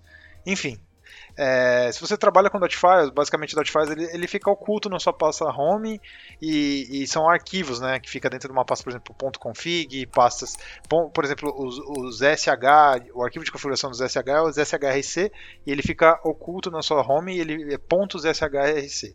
E, e, na minha, no meu caso, eu uso um alias. Então ele tem, eu tenho uma pasta .files que tem meus arquivos de configuração e eu faço um link simbólico para os arquivos para me poder fazer um é, colocar dentro de um diretório Git e eu versiono isso para tanto para backup quanto para poder compartilhar com outras pessoas. E o, o, RCM ele é um gerenciador de .files, no fato que fazer link, muita gente faz bash, né, um arquivo bash para fazer link simbólico dos seus arquivos.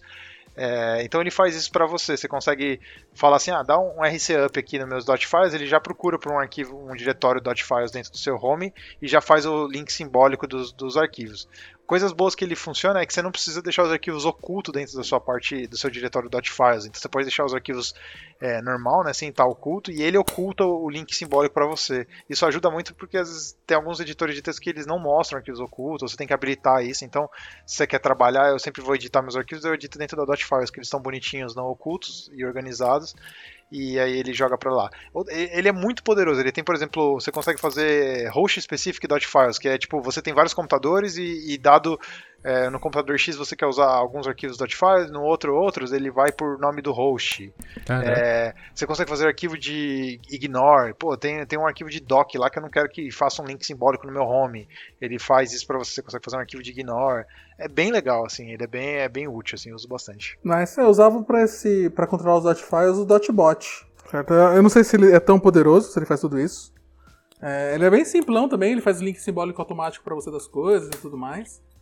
Mas é, fica aí também como uma menção. YouTube DL, esse é clássico, né? Teve até a, a, a treta no GitHub com ele, né? Então, bom, teve a treta, né? Ele ficou mais famoso ainda como todas as tretas de derrubar alguma coisa acabam fortalecendo. É, YouTube DL é um deles, né?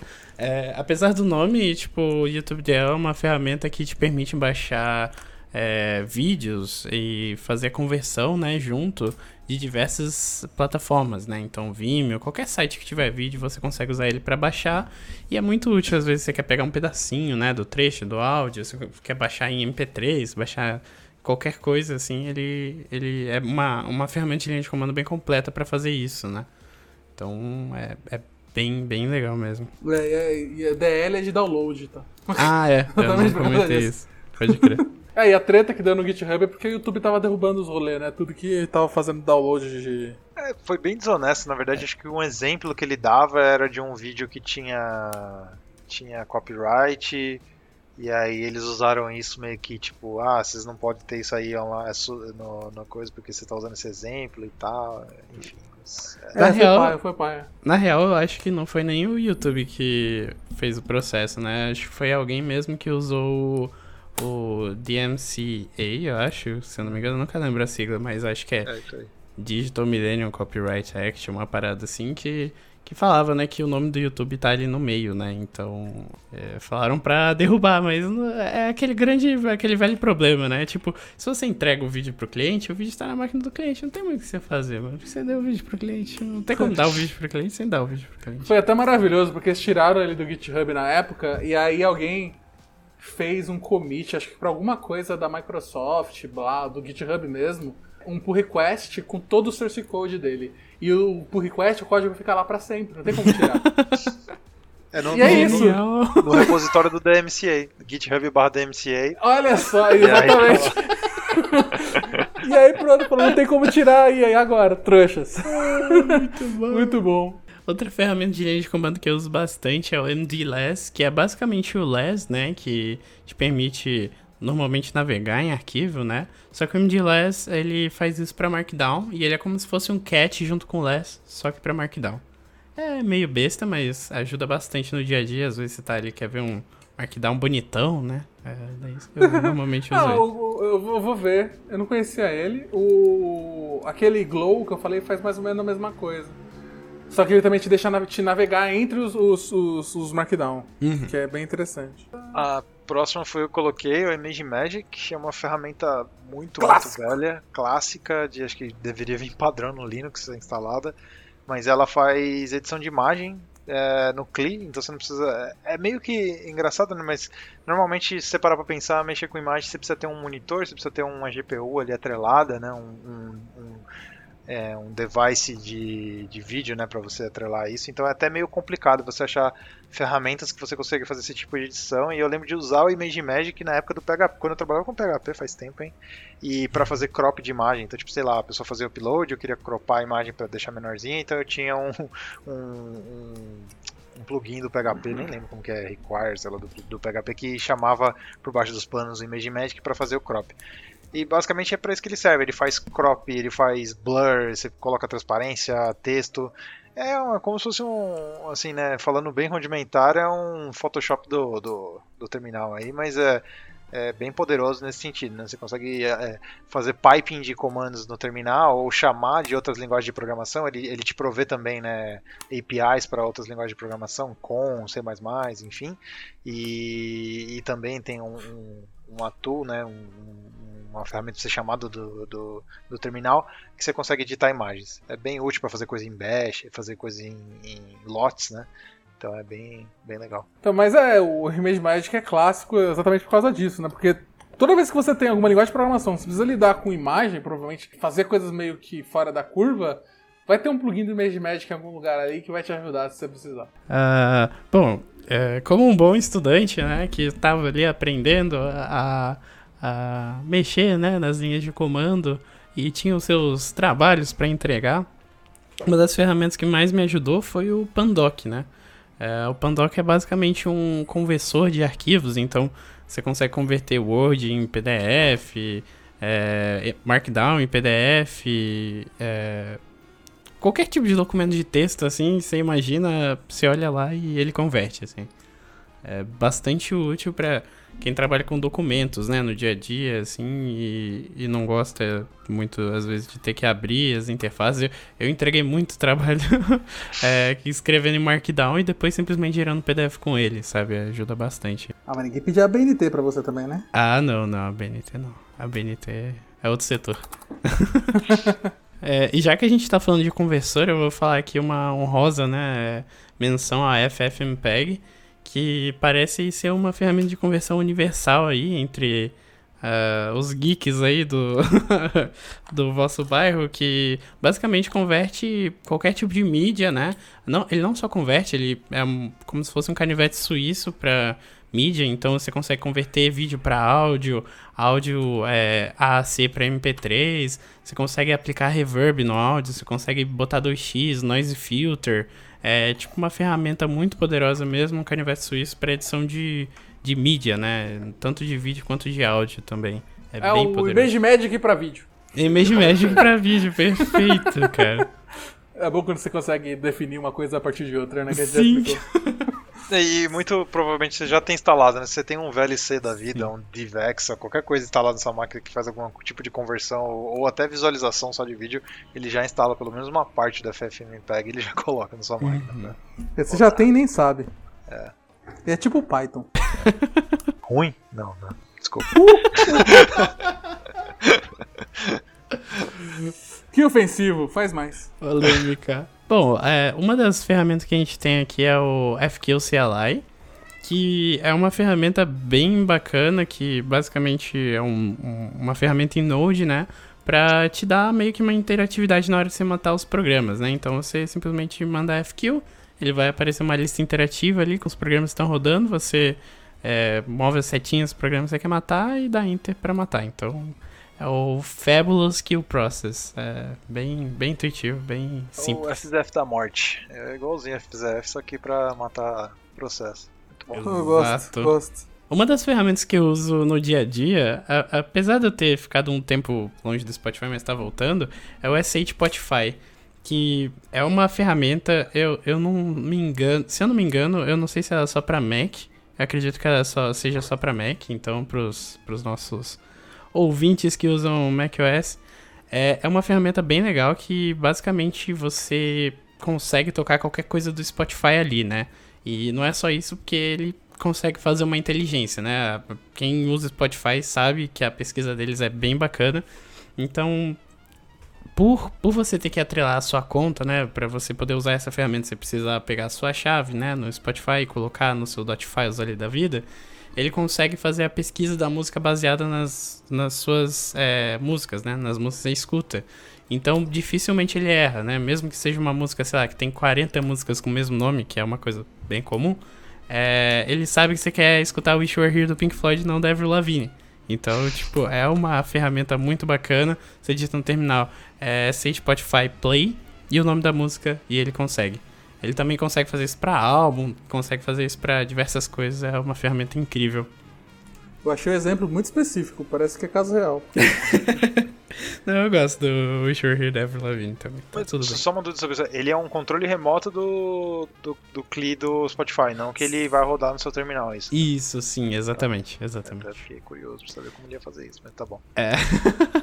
ele usa o Apple Script, na verdade. Eu não sei, provavelmente eu lembro de ter esbarrado com uma ferramenta de, só de linha de comando do Spotify, mas como eu tô no Mac, né, e, e já tinha essa, eu falei, ah, vou usar essa aqui, é mais fácil aqui. Mas é, ele usa Apple Script mesmo pra controlar a interface embaixo dos panos ali, fazer tudo bonitinho. E é isso. Você, aproveitando que a gente puxou a sardinha pros nossos Maczeiros aí, a gente tem outra ferramenta muito famosa pro Mac, na verdade, a versão de interface gráfica, né? É bem conhecida e bem cara, chamada Stats, mas você não precisa dela, porque você tem gratuitamente no, no nosso querido Jam é, em Ruby o iStats na linha de comando. Então você consegue por ele ver quanto que está rodando a sua ventoinha, qual é a temperatura do Mac, qual é a temperatura que está, sei lá, no canto esquerdo do Mac, qual é a temperatura que está no trackpad, é, quantos, quantos pacotes de rede estão saindo. Tudo que você consegue imaginar relacionado a hardware, ele consegue te dar. O que é uma parada que é bem legal. Hum, e é gratuito no Mac? E é gratuito no Mac, rapaz. Meu Deus. Raro, hein? Pois é, tá vendo? Uh, agora já falando das ferramentas mais legais, porque até agora, né, todas essas que a gente falou é mais pra enrolar o saco, né? É mais pra no seu dia a dia ali você é, arrumar motivos pra procrastinar produtivamente, né? As ferramentas boas mesmo começam numa chamada Nyan Cat, que é uma ferramenta que é uma ferramenta que basicamente bloqueia o seu terminal e mostra um gatinho pelo tempo que tá não só um gatinho, né? Mostra o Nyan Cat pelo tempo que tá rodando. Então é uma ferramenta é. incrível. É pra isso que eu pago a internet. Né? Exatamente. Que eu, eu, vou te falar que eu tenho uso Rider, o IntelliJ Rider às vezes. Eu também. As coisas do, do da, da JetBrains, né? E aí tem um plugin pra eles que ele troca todo o loading pra um Nyan Cat. Sim, é, é fantástico. é muito bom. Uh, junto do Nyan Cat, tem outra ferramenta muito legal chamada Dodge que é um cachorrinho lindo, aqui tá muito legal, que basicamente quando você digita, né, Dodge, ele mostra, né, o cachorrinho ali na tela e mostra algumas frases relacionadas ao seu sistema, né, então ele vê se você estiver usando Linux, por exemplo, ele fala, oh, such Linux, oh, very, very program, tipo, muito legal, cara. Muito legal. Cara, eu preciso instalar isso agora, é a melhor ferramenta que tem, cara. Muito é bom. É isso que faltava na minha vida. E, e tem Caraca, uns easter eggs muito pesados. Tem uns easter eggs muito pesados nessa ferramenta. É muito bom. Nossa, eu vou colocar isso no início do meu shell. Toda vez que abrir, vai dar um dodge. Então, seguindo a, a linha de ferramentas super úteis, né? Acho que tem o C-Matrix aí, que, que é basicamente um, um screensaver de terminal que fica mostrando ali a, a telinha da Matrix descendo no seu terminal. E aí você pode, quando sua mãe entrar no quarto, você liga essa coisa e fica fingindo que tá teclando pra, né? Você tá racudão. Se eu vou no Starbucks e eu vejo alguém com o Matrix aberto, eu volto, mas eu vou embora. Perigoso. o pior é que é mó bonitinho. Normalmente esses screensavers de Matrix são todos meio merda, né? Esse aqui é lindinho. Sim, é, ele, ele é, ele é terminal, né? Tipo, ele não, não é. Ele tá renderizando texto e jogando lá, né? Isso que é bem. Bem, bem massa, bem massa. Eu vou instalar. Imagina vários painels de, de Tmux, assim, cada um com um desse. Muito haxer. É, ele tem uns atalhos para você aumentar a velocidade, mudar a cor, é bem legal, cara. É, é, assim, não tem como não falar dessas, dessas ferramentas extremamente úteis sem falar do Calcei, né?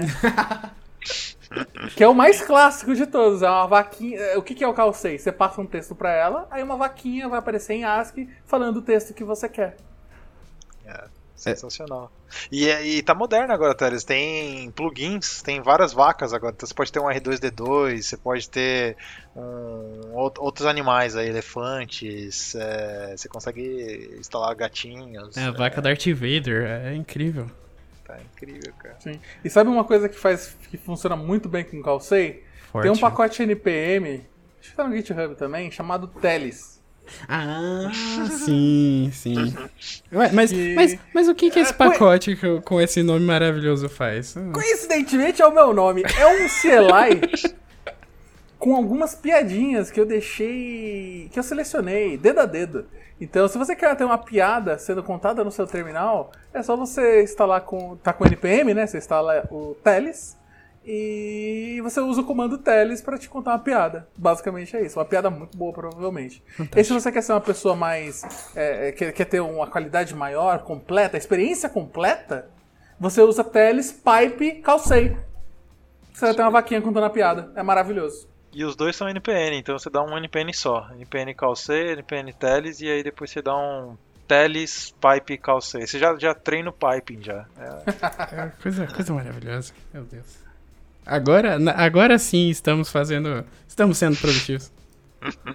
o, outra muito boa é o Asquarium, que na verdade é uma representação ASCII de um aquário, que funciona da mesma forma que o Matrix, mas com um aquário. É bem legal. Vale, vale a Caraca. pena dar uma olhada.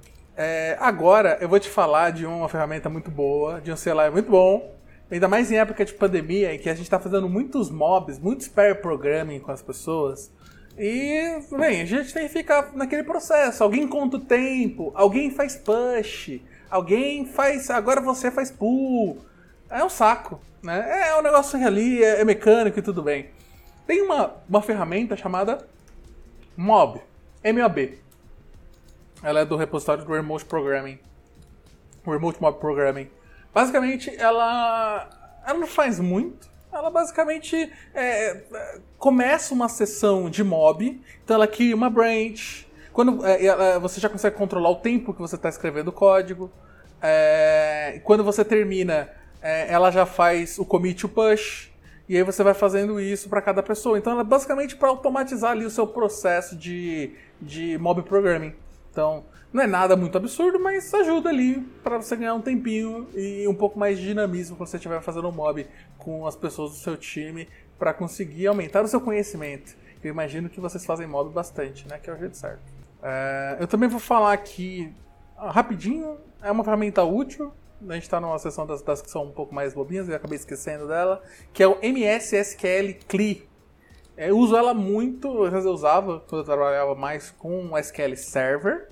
Então ele é um CLI feito em Python para você conectar com servidores SQL Server. Ele é multiplataforma, uh, e aí você consegue rodar um SQL Server, sei lá, via Docker em qualquer coisa.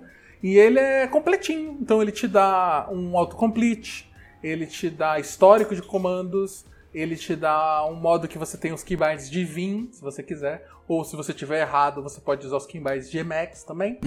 é...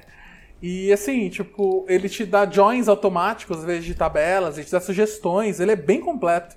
É, uma, é, é basicamente o que o, o meu principal ferramenta para lidar com SQL quando eu estava precisando consultar alguma coisa ou fazer qualquer coisa de, de, qualquer tipo de operação no banco. É claro que infelizmente essa, esse, essa ferramenta é só para SQL Server, mas ela é muito boa. Se você usa SQL Server e usa bastante terminal, ele é absurdamente mais leve do que você abrir o Management Studio e muito mais rápido. É, ainda mais com as tarefas do dia a dia. É, uma das ferramentas também muito famosas que já vem no Mac, é uma das melhores ferramentas do Mac, é o comando say, que basicamente o Mac, ele por padrão já vem com umas vozes, né, no sistema, e o comando say você usa para falar. Então seu Mac reproduz, né, ele lê ali o que você escreve falando com uma voz, é, é o melhor comando do Mac, não tem o que falar. E o, um dos outros, né, uma das features mais legais do macOS é o Quick Look, né, que para quem nunca usou o macOS, basicamente quando você deixa um arquivo selecionado, né, às vezes no desktop e tal, e você não quer ter que abrir um programa, né, um, um image viewer para ver sua imagem, né, então você só aperta a barra de espaço, ele faz um preview daquela imagem, é, é bem leve, né, a ideia toda dele é justamente isso. Só que no terminal não tem como você apertar a barra de espaço, né? Pra ver esse preview do arquivo.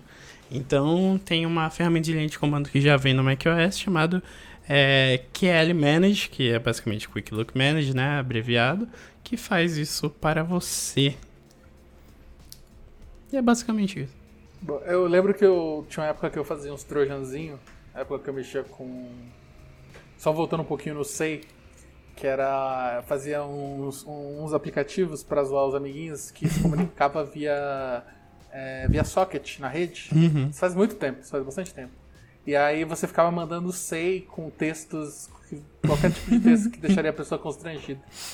É, ou abrir o CD-ROM, esse tipo de trollagem que você faz, que não faça isso com pessoas novas, faça isso com as pessoas que você já conhece, elas merecem, tá? É, Toda vez que meu irmão vem em casa, eu rodo script na máquina dele que fica falando sei em momentos aleatórios e abrindo um programa chamado Desktop Goose. É muito. Tem pra Mac Desktop Goose? Não Tem, sabia. tem, Muito fantástico. é, muito bom, muito bom, muito bom. Desktop Goose é um dos melhores é, aplicativos pra você ter pra quando você tá com medo de jogar um jogo de terror. Você deixa o, o ganso ali junto, e aí você vai jogando, o ganso tá jogando com você, então não fica tão assustador também. é Melhor útil. combinação, melhor combinação, cara. Eu nunca pensei nisso. Brilhante. Bem, é, eu ia falar que nesse podcast era pra gente ter a presença de Sr. Francisco, Chico, certo? Que tava no de Monorepo, por exemplo.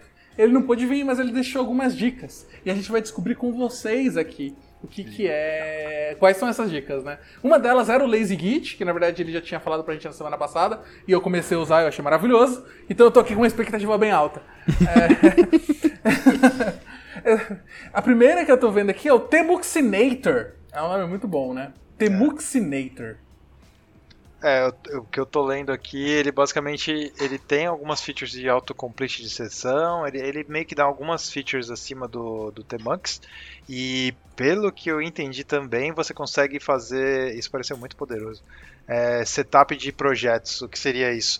Você tem um arquivo, um arquivo YAML, onde você faz o setup falando, olha, eu quero que quando eu iniciar essa sessão aqui, ele abra o, o, o Vim na- no, no meu layout maior aqui vertical, e numa outra, no outro pane ele abre um EUREPL e embaixo ele deixa uma, um terminal dentro do dire- aberto dentro do diretório X. E aí você salva esse arquivo e aí você fala Tmuxinator start sessão e ele abre essa sessão do Tmux com esses panels e esses arquivos, os programas já abertos em cada panel. Parece muito bom para quando você tem projetos específicos e, e, e dimensionamentos de janela específico para cada projeto que você fica mudando muito. É bem legal para você não perder tempo, né? Abrindo vários painéis e redimensionando os painéis de acordo com o seu gosto. É uma coisa que você faz muito repetido. Deve Pode ser crer. muito bom. É, por exemplo, no Clojure eu sempre pelo menos abro três painéis. Um pro código, um pro REPL e um pra, sei lá, pra rodar teste, pra fazer algumas coisas específicas ali. Então já seria algo interessante, você ganha um tempo ali. É, seria uma sessão de closure e talvez você consegue passar um, um argumento, você passaria, tipo, sei lá, o diretório do seu projeto, ele já abriria aquele diretório com essa sessão e as três panels abertos, já com o REPL aberto e o Vim aberto no seu projeto. Seria incrível. Ah, isso é da hora, hein? Isso aqui é que eu tô falando. Pra que ideia é essa? Pra quê? Pra quê? Você tem tudo. Você só precisa perder ali umas duas mil horas aprendendo e configurando tudo. Mas depois vale a pena. É, duas mil horas é a metade do tempo que a ideia demora pra abrir. Tá tudo bem. É, o tempo, o tempo que você demora pra, pra abrir o IntelliJ, você, você, você faz 200 commits. Cara, eu fui olhar meu Dodge Files agora, meu Dodge Files tem 300 commits arredondados, assim. Então, tipo, é, realmente é bastante tempo que você perde. Muito bom. muito Essa bom. parada do Maxinator me parece ser muito legal. Eu sempre uso um. Na pasta, né, de projetos, quando tem múltiplos projetos, eu sempre deixo um script bash pra fazer o setup do Tmux, né? Mas essa ideia de poder automatizar isso, automação é coisa linda. Estarei, estarei aderindo mais uma ferramenta aqui. Bom, a próxima da lista do nosso amigo Chico é o FPP, o Path Picker, que é o do Facebook Path Picker, na verdade. É interessante. Ele é um, ele sabe parsear outputs de outros comandos que tem que mostram o path de arquivos. E ele te dá isso com, ele te dá uma no próprio terminal uma forma de você conseguir selecionar, por exemplo, abrir mais de um arquivo ou fazer alguma operação é, nesses arquivos que foram listados de alguma forma. Então pode ser tanto com gitdiff, com ls, com qualquer coisa do tipo. É interessante ali para você ter um pouco de praticidade ali se você quer é, é, fazer o share pick de alguns arquivos assim específicos para fazer alguma ação de um ls ou coisa do tipo. E o próximo, que também é a última dica do Tico aqui, é um cara chamado Alias Chips que ele, como, como eu disse lá na, na parte do, do MyZush, naqueles plugin do Git, né, que ele já te dá vários alias é, prontos para várias coisas, não só para Git, ele tem alias para várias outras coisas, para ls, por exemplo, se você der um L só, ele já vai te dar um ls-lh, né, que é uma lista mostrando os arquivos temporários, é, hidden, com uma readable sizing, então, se der um L, ele já vai fazer isso para você, ou LL, enfim. É, e esse cara, pelo que eu entendi, ele meio que te ajuda. Você passa um comando para. Você escreve um comando, né? Por exemplo, ls-lh, ele vai executar o comando, só que antes ele vai falar: olha, você podia. Igual o IntelliJ faz, né? Você podia ter reduzido esse comando só escrevendo ll. E aí ele uhum. te dá uhum. o, uma diquinha ali no terminal. Muito legal. É interessante, interessante. O Chico nunca decepciona, né? É. Só, só uma nata. E aí, acho que uh, tudo que a gente tinha listado acabou. Acho que tem bastante ferramentas. Se você não conhecia, bem, provavelmente quem está escutando não conhecia metade, porque ninguém aqui conhecia mais a metade do que a gente está falando. É, tem bastante coisa para testar e eu acho que vale a pena, hein, gente? Acho que dá aumentar sua produtividade e ser um dev só de terminal, ó. Imagina você excluir o. Você vai excluir até o, o seu, o seu Windows Manager se você pudesse. e se né? Com certeza, com certeza eu garanto que faltou muita coisa aqui. E, e tem aquela ferramenta do seu coração ali que é, que é, que é, tá no seu top 5 e a gente não falou aqui, ou falou pouco. Manda pra gente no Twitter aí e fala, pô, meu, vocês esqueceram tal. Ou comenta Pode. aí no, no, no post, Pô. manda pra nós que a gente dá uma olhada e talvez um, no episódio 2, quem sabe, né? A gente já. Exato, exato. Acho maravilhoso. Por favor, façam isso. Comentem, respondam. É, e o que, que tá faltando? O que, que Selai vocês acham que tá faltando? Eu queria uma de Selai de fazer café. Ó, oh, essa, essa aí. Essa aí tá faltando. É, é plausível, é plausível. Eu tô, eu tô, querendo gravar um episódio sobre internet das coisas, né? Uhum. É, trazer uma galera aí que mexe com os rolês. A gente podia fazer um Arduino que dá play no. dá play na, na Nespresso. Só que aí é um problema, né? A gente tá resolvendo um problema, que é fazer o café via CLI. Mas e pra trazer o café na sua mesa? É, tem que fazer café um... bom, né? Também. Vamos começar pelo mais simples, né? Porque se você vai, se você vai fazer o robô tirar um expresso certo, vai dar um pouquinho mais de trabalho, eu acho. MVP, MVP. Aí tem que fazer um depois um robozinho, né? Aqueles, tipo, aí a gente hackeia aqueles é, aspirador robô, né? Pra trazer Isso. o café. Resolvido. Coisa bonita. É, só põe, põe uma, um stand em cima dele, uma mesinha pra ele ficar altinho, né? E trazer na, na soltura o café. É, bom, faz aquelas engenharias tipo Tom Jerry, com uma corrente é. que sai puxando o café assim, vai trazendo e você tem que pegar assim do caminho. Faz uma máquina. Qual que é o nome daquelas máquinas que tipo, você põe uma bolinha, ela vai derrubando os negócios e vai fazendo um monte de coisa, e aí no fim ela faz um negócio mó simples Pode lá crer. do Ratimbum. Tem um nome, é máquina de. Ai, caramba, não vou lembrar. Mas é, faz uma dessa. maravilhoso, gente, maravilhoso. Eu acho que é isso. No mais, nada mais. Eu agradeço para todo mundo que escutou até aqui. De novo, se você tem alguma outra ferramenta maneira, comenta aí pra gente, responde a gente no Twitter. Nossos Twitter vão estar aqui no post. Todos os links de todas as ferramentas que a gente comentou também estarão aqui no post. É... E é isso, compartilhe com seus amigos esse podcast. É... Escutem os outros, que a gente também comentou aqui. Muito obrigado Valeu. Falou. Falou. Até mais.